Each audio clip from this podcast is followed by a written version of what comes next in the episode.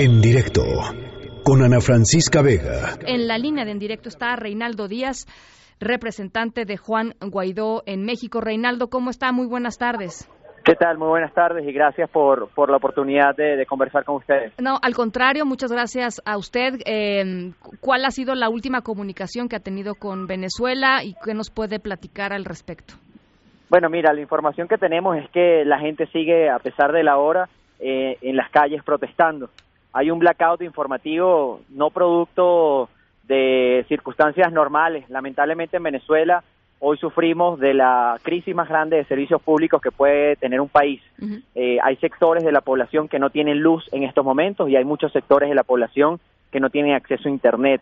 ha sido muy complicado poder tener de primera mano eh, la información y, y, lo que nos hemos estado pudiendo comunicar es con los equipos eh, que tenemos de, de, estrategia y de toda la, planificación del presidente, en la cual nos ha manifestado que, bueno, que, que la ruta continúa, que en estos momentos se van a manifestar en, unos pocos minutos el presidente Juan Guaidó a Venezuela y al mundo, donde va a decir cuáles son los próximos pasos a seguir de esta operación que, que ya es irreversible. Ya tenemos información que no solamente es en, el, en la capital, sino en distintas provincias de eh, el, país de, Venezuela. Eh, ya tenemos eh, información de, que hay fuertes ya en pleno que se han manifestado a favor del presidente Juan Guaidó y lo que estaríamos entre entre manos teniendo en las próximas horas es probablemente una negociación como la que se está llevando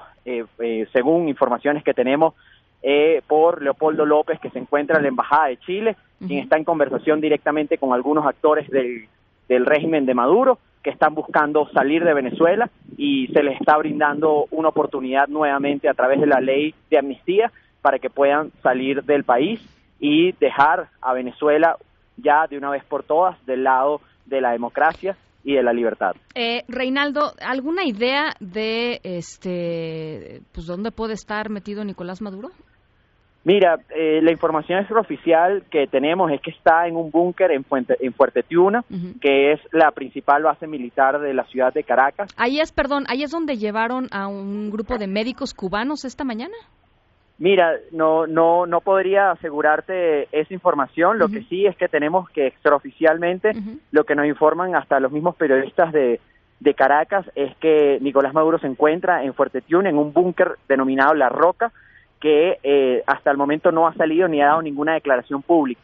Creo que esto es parte del reflejo del miedo que tiene este frente a una situación que es completamente contradictoria, ¿no? Es decir, tienes a el presidente que ellos llaman ilegítimo con el pueblo y los militares en la calle y al que ellos se hacen llamar legítimos gobernantes están en un búnker atrincherado en Fuerte Tiuna, un fuerte militar es una demostración clara de decir, bueno, quién está con la gente y quiénes están con los militares.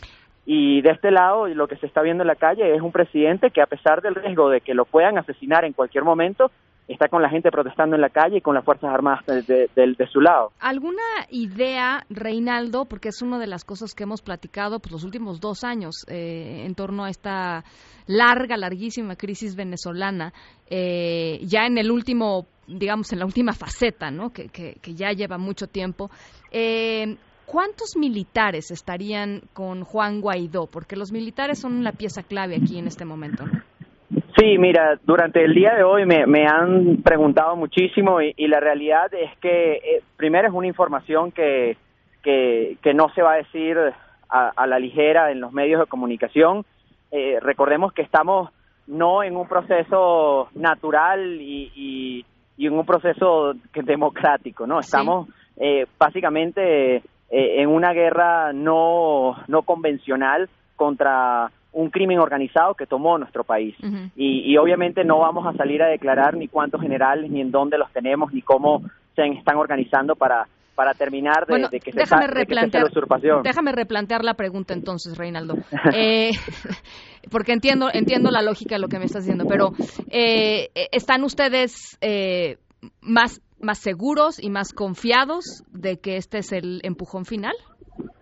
Mira, sí, definitivamente esto tiene un desenlace final para bien o para mal. Obviamente nosotros esperamos que eh, en definitiva, ya sea a través de, de que de estos diálogos que se están dando hacia el gobierno, pues eh, terminen de que Nicolás Maduro salga del poder y, y esto pase una etapa definitiva de transición y elecciones. Este, pero la realidad es que si esto no sale bien, eh, la democracia como la conocemos, la oposición como la conocemos y la dirigencia política como la conocemos, también está en, en un alto riesgo de desaparecer, porque muchos de los dirigentes, en caso de que esta oportunidad fracase, que esperamos que Dios mediante esto no sea así para, para la democracia y la, liberación de nuestro pueblo, pues obviamente van a tener unas consecuencias muy, muy firmes, no solamente de exilio, cárcel o hasta muerte para algunos dirigentes. Así eh, que aquí en estos momentos nos las estamos jugando todo. Eh, lo que está pasando en Venezuela, la dirigencia se está jugando absolutamente todo y los militares que se están poniendo del lado de la democracia se también se están jugando absolutamente todo. Así que estamos en un proceso de altísima tensión y este lo que sí podemos decir es que de los 2000 generales que existen dentro de las Fuerzas Armadas, ya tenemos un número bastante alto que se ha pronunciado a favor de este proceso y los que no están dispuestos a accionar desde el punto de vista militar están presionando al dictador para que negocie y se vaya. Eso es una realidad y estamos a vísperas de conocer tal vez un poco la profundidad de cómo han avanzado en este proceso. Bien, pues eh, estamos entonces en espera, Reinaldo, del mensaje que dé Juan Guaidó. Eh, estaba programado para las 5 de la tarde. No debe de, no debe de tardar. 5 de, la hora, cinco de la tarde, hora de México, por supuesto. 6 de la tarde, hora, hora de Venezuela. Y si nos permites, pues seguir platicando en estos días, porque, bueno, pues evidentemente crucial la, la perspectiva desde, desde el lado de pues de la gente, del equipo más cercano de Juan Guaidó. Muchísimas gracias, Reinaldo. Muchas gracias. Muchas gracias, Reinaldo Díaz, representante de Juan Guaidó en México. En directo con Ana Francisca Vega.